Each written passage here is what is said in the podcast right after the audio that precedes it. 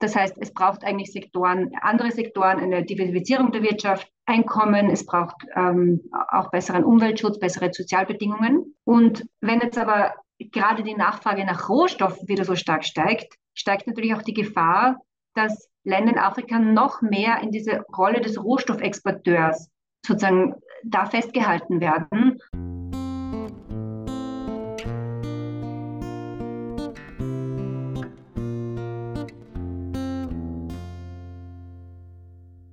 Herzlich willkommen im IUFE Podcast aus Wien. Am 10. Mai 2023 fand die IUFE Fachtagung Umwelt und Entwicklung nachhaltige Perspektiven für unsere Welt mit spannenden Referentinnen und Referenten statt. Wir haben alle Vortragenden zum kurzen Interview gebeten und ihnen Fragen zu ihren Kernthemen gestellt. Hören Sie nun das Interview mit Karin Kübelböck, der Ökonomin und Wissenschaftlerin der Österreichischen Forschungsstiftung für internationale Entwicklung, kurz ÖFSE. Bei der Fachtagung sprach sie über das globale Wettrennen um Rohstoffe für die Energiewende mit Blick nach Afrika. Liebe Karin, herzlich willkommen im IUFE-Podcast. Hallo. Hallo, Florian. Schön, dass du heute bei mir bist. Wir beide unterhalten uns heute über Rohstoffe, Industrie und Entwicklung am afrikanischen Kontinent. Also über genau jene Themen, die du auch als Vortragende bei der EU für Fachtagung Umwelt und Entwicklung am 10. Mai 2023 beleuchtet hast. Bevor wir starten, möchte ich dich ganz kurz unseren Hörerinnen und Hörern vorstellen. Karin Kübelböck ist Ökonomin und Wissenschaftlerin an der Österreichischen Forschungsstiftung für internationale Entwicklung, kurz ÖFSE. Zu ihren Forschungsschwerpunkten im Bereich Weltwirtschaft und Entwicklung zählen Themen wie Rohstoffpolitik, Privatsektorenentwicklung, internationaler Handel und Investitionspolitik. Zudem hält Karin Kübelböck regelmäßig Lehrveranstaltungen an Hochschulen ab, setzt Forschungsprojekte um und berät öffentliche und private Institutionen. Liebe Karin, schön, dass du bei mir bist. Gehen wir es an. Darf ich dir drei Fragen stellen? Ja, gerne.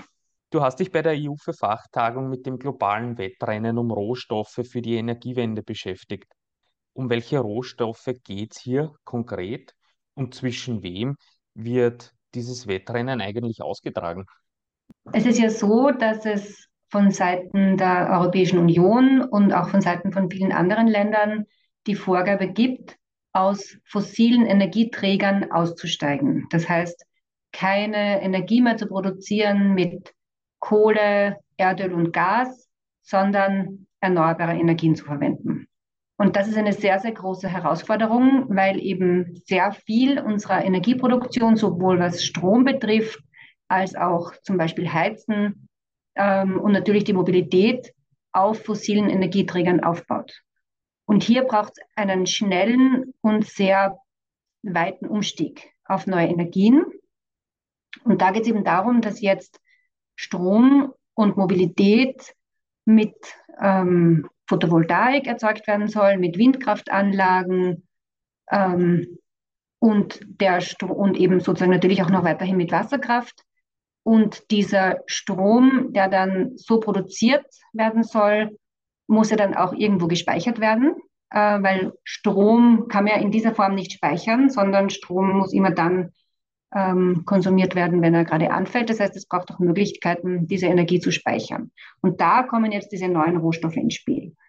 Das heißt, es braucht, äh, um äh, Photovoltaikanlagen zum Beispiel zu bauen, braucht bestimmte Rohstoffe, ähm, unter anderem zum Beispiel Kobalt ähm, oder auch natürlich weiterhin äh, Kupfer und Eisen und, und andere seltene Erden. Ähm, sozusagen es braucht, ähm, um Batterien, vor allem Autobatterien zu produzieren, braucht es auch Lithium, Kobalt, Nickel. Also es braucht sehr viele Rohstoffe, die auch in der Vergangenheit verwendet worden sind, aber wo jetzt die Prognosen sind, dass die Nachfrage nach diesen Rohstoffen sehr stark steigen wird.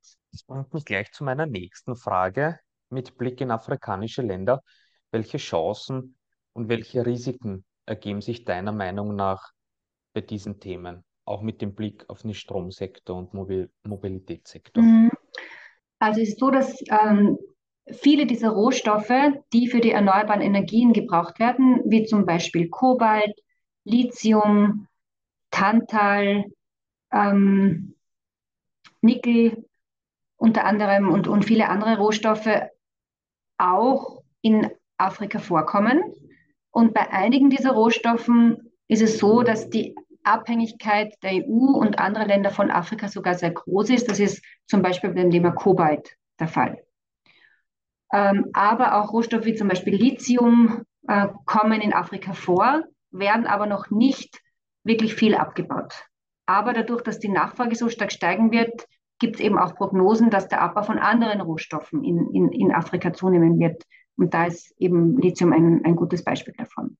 Ähm, und in Afrika ist sowieso so, dass viele der Länder in Afrika vom Export von Rohstoffen abhängig sind, sowohl von mineralischen Rohstoffen als auch von nachwachsenden Rohstoffen, wie eben zum Beispiel auch äh, Kakao oder Kaffee. Und die ganze Kolonisierungsgeschichte von Afrika beruht eigentlich sehr stark auf der Ausbeutung von Rohstoffen. Das war ja auch einer der Gründe eigentlich für die Kolonisierung. Und auch aber nach, dem, nach der Unabhängigkeit äh, der Afri vieler afrikanischer Länder in den 60er Jahren war es dann trotzdem weiterhin so, dass der Rohstoffabbau ein wichtiger Wirtschaftszweig ist und eine sehr wichtige Deviseneinnahme. Das heißt, wenn wir uns auch jetzt die Wirtschaftsstruktur anschauen von vielen afrikanischen Ländern, ist es immer noch so, dass der Export von unverarbeiteten Rohstoffen eine der wichtigsten Einnahmequellen ist. Und jetzt ist es so, dass die Nachfrage nach Rohstoffen weiterhin ansteigen wird ähm, die Nachfrage steigt natürlich nach diesen neuen, unter Anführungszeichen, Rohstoffen sehr stark. Also eben Kobalt und Lithium und Nickel und, und ähm, anderen Rohstoffen, die man für die Energiewende braucht. Die Nachfrage steigt aber auch für die Rohstoffe wie Kupfer, Eisen, Bauxit für den Aluminiumabbau. Also da ist ja auch nicht so, dass da jetzt einen Stopp gibt, sondern da, da steigt ja trotzdem weiterhin der Verbrauch. Und die Gefahr, die sich daraus für afrikanische Länder ergibt, ist einfach, dass sie noch stärker in die Rolle der Rohstoffexporteure rutschen. Also es gab in den letzten Jahrzehnten auch immer wieder sehr viele Versuche in afrikanischen Ländern, die Wirtschaft zu diversifizieren, das heißt auch andere Wirtschaftssektoren aufzubauen, wo es auch mehr Wertschöpfung gibt, wo auch mehr Arbeitsplätze geschaffen werden, weil auch der Rohstoffsektor ist zwar, bringt zwar einiges an Deviseneinnahmen, aber Arbeitsplätze werden oft gar nicht so viele geschaffen in dem Bereich. Das heißt, es braucht eigentlich Sektoren, andere Sektoren, eine Diversifizierung der Wirtschaft, Einkommen, es braucht ähm, auch besseren Umweltschutz, bessere Sozialbedingungen. Und wenn jetzt aber gerade die Nachfrage nach Rohstoffen wieder so stark steigt, steigt natürlich auch die Gefahr, dass Länder in Afrika noch mehr in diese Rolle des Rohstoffexporteurs sozusagen da festgehalten werden und eigentlich alle Bemühungen, die Wirtschaft zu diversifizieren, nicht gelingen, weil weil man eh durch Rohstoffe sozusagen relativ viel Geld verdienen kann, beziehungsweise auch, weil, weil auch die Interessen der Industrieländer gar nicht so groß sind, dass sich die afrikanischen Wirtschaften diversifizieren, weil sie ja eigentlich Zugang zu den rohen Rohstoffen haben wollen. Und Rohstoffabbau hat sehr negative Umweltauswirkungen. Also gerade Rohstoffabbau von Metallen findet oft im Übertagebergbau statt. Das heißt, da werden riesige Krater entstehen da in der Landschaft. Es wird gegraben. Es wird auch Land, das eigentlich äh, landwirtschaftlich genutzt werden könnte, für Bergbau verwendet. Äh, Bergbau verbraucht sehr viel Wasser. Ein großer Teil des Bergbaus ist in Regionen, die eigentlich wasserarm sind. Das heißt, da gibt es auch eine große Nutzungskonkurrenz zwischen zum Beispiel Landwirtschaft ähm, und, und Bergbau. Und die Gefahr ist eben, dass einerseits die afrikanischen Länder eben noch mehr in der Rolle der Rohstofflieferanten verhaftet sind und die Umwelt noch mehr zerstört wird. Und insofern braucht es von Seiten einerseits der afrikanischen Regierungen und Zivilgesellschaft, aber eben auch von den Partnerländern äh, Strategien, die dafür sorgen, dass in Afrika, dass es sozusagen die Wertschöpfung erhöht wird von, von in, in allen Sektoren der Wirtschaft eigentlich. Ja, das heißt, dass mehr Einnahmen im Land selber bleiben. Und wie wird Wertschöpfung erhöht? Wertschöpfung wird so erhöht, dass einfach eine, eine größere Verarbeitung von verschiedenen in, in verschiedenen Teilbereichen auch im Land selber stattfindet. Das heißt zum Beispiel, dass nicht das hohe Lithium exportiert wird, sondern das Lithium zu Lithiumcarbonat oder Lithiumhydroxid zum Beispiel verarbeitet wird oder eben dann auch zu Bestandteilen, die man in Autobatterien verwenden kann, ja, wo dann wieder Arbeitsplätze gebraucht werden und auch technologisches Know-how. Oder eben im Thema Kupfer, dass nicht, dass nicht Kupfererz exportiert wird oder raffiniertes Kupfer, sondern dass Kupferdrähte erzeugt werden oder Platten oder eben andere Erzeugnisse. Dafür braucht es Know-how, dafür braucht es Investitionen und dafür braucht es auch den Willen der Partner, dass diese Wertschöpfung vor Ort passieren kann. Also da braucht es viele Voraussetzungen. Aber das könnte natürlich eine Chance sein, hier mehr stärker auch in die Verarbeitung zu gehen. Du bist ja als Ökonomin und Wissenschaftlerin nicht nur in der Wissenschaft und in der Lehre tätig, sondern auch in der Praxis. Also du hast ja auch bei der Fachtagung gesagt, dass du regelmäßig auch draußen am Feld bist, sozusagen, dir auch Bergbau anschaust. Du kennst viele Beispiele auch aus der Praxis, die, die diese Risiken und auch Chancen aufzeigen. Hast du da ein, zwei Beispiele, die diese Chancen und Risiken verdeutlichen, äh, die vielleicht auch äh, mögliche Unterschiedlichkeiten zwischen Bergbau in Europa und in afrikanischen Ländern auch sichtbar machen? Ja, also ich glaube, es ist ganz wichtig, das anzusehen, weil es gibt ja auch in Europa Bergbau. Also es gibt ja zum Beispiel auch in Österreich Bergbau. In Österreich wird zum Beispiel Magnesit abgebaut oder auch Wolfram oder auch andere Rohstoffe.